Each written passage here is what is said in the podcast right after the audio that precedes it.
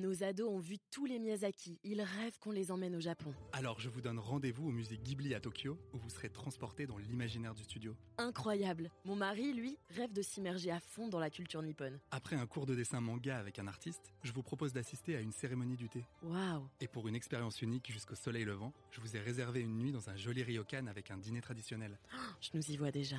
Avec Marco Vasco, ne rêvez plus, vivez votre voyage l'esprit libre. Au rendez-vous sur marcovasco.fr pour imaginer votre prochain voyage sur mesure. Le Figaro hors série présente Caravage, 9 journées dans la vie d'un peintre. Coutumier des échauffourées, Caravage est allé trop loin. Pour avoir diffamé son confrère Baglione, il est emprisonné le 28 août 1603. Désormais considéré des puissants, Caravage ne se range pas des bastons. En 1601, il blesse d'un coup d'épée un ancien sergent de la garde au château Saint-Ange.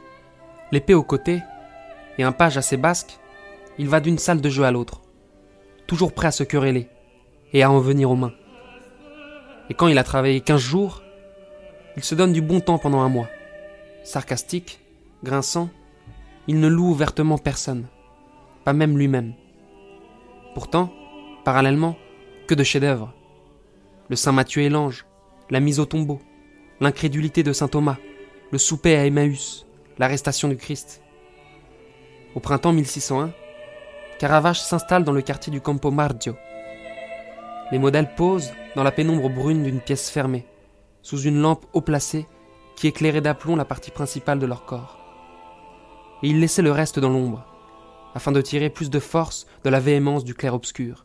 Caravage utilise aussi un miroir, car, selon le précepte antique, la peinture doit être le reflet de la réalité. Pour le marquis Vincenzo Giustiniani, il peint le célèbre Amour vainqueur, un jeune homme rieur aux yeux cernés, équipé d'ailes. La complexité de sa pose fait de sa nudité le sujet central du tableau. Autour de lui, les attributs des arts et des sciences sont éparpillés, vaincus par la présence si forte de la chair.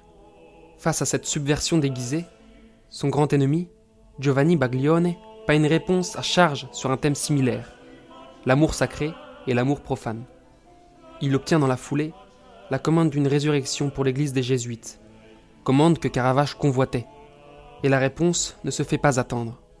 Avec ses amis, Honorio Longhi et Orazio Gentileschi, Caravage compose des poèmes satiriques qui se moquent de Baglione. Il le surnomme Gian Coglione, c'est-à-dire Jean le Couillon. Baglione est très vite la risée de Rome. Il porte plainte le 28 août 1603. Caravage est emprisonné.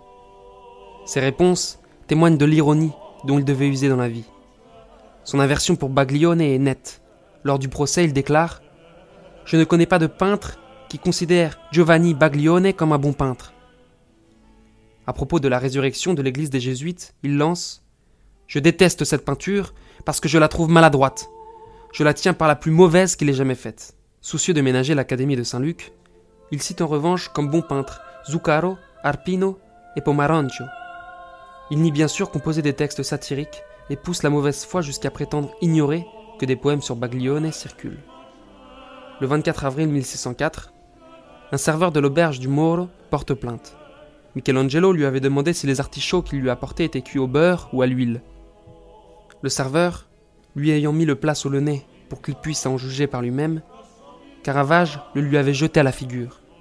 Il l'avait menacé de son épée, selon le serveur. Mais ce dernier est finalement contredit par un ami de l'artiste, et Caravage est acquitté. Sa peinture radicale continue aussi à défrayer la chronique. En 1601, les Cherubini lui ont commandé une mort de la Vierge pour leur chapelle à Santa Maria della Scala in Trastevere. Caravage a osé prendre pour modèle de la Vierge une femme morte noyée, peut-être enceinte, au corps enflé et aux jambes dénudées. Scandale Le tableau est retiré de son hôtel. En 1603, il reçoit une commande d'une Madone de Lorette pour une chapelle de l'église Sant'Agostino. Il représente deux pèlerins poussiéreux, agenouillés avec la foi du charbonnier devant la Vierge. Sauf que le modèle de la dite Vierge est une prostituée connue. Devant l'enthousiasme populaire, on n'osa pas déboulonner le tableau. Michelangelo continue à jouer avec le feu. Le 29 juillet 1605, il blesse à la tête le notaire qui lui notifie une interdiction de fréquenter l'ENA, une fille de joie devenue sa maîtresse et son modèle. Michelangelo s'enfuit à Gênes, où il trouve refuge auprès des Colonna, alliés de la marquise Forza, la fameuse protectrice. Grâce à la médiation du cardinal Scipione Borghese, il peut rentrer à Rome un mois plus tard, en échange d'excuses adressées aux plaignants.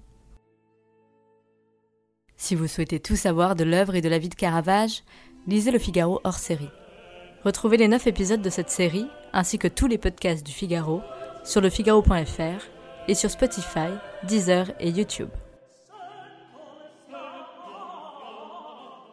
Nos ados ont vu tous les Miyazaki. Ils rêvent qu'on les emmène au Japon. Alors je vous donne rendez-vous au musée Ghibli à Tokyo, où vous serez transporté dans l'imaginaire du studio. Incroyable. Mon mari, lui, rêve de s'immerger à fond dans la culture nippone. Après un cours de dessin manga avec un artiste, je vous propose d'assister à une cérémonie du thé. Waouh. Et pour une expérience unique jusqu'au soleil levant, je vous ai réservé une nuit dans un joli ryokan avec un dîner traditionnel.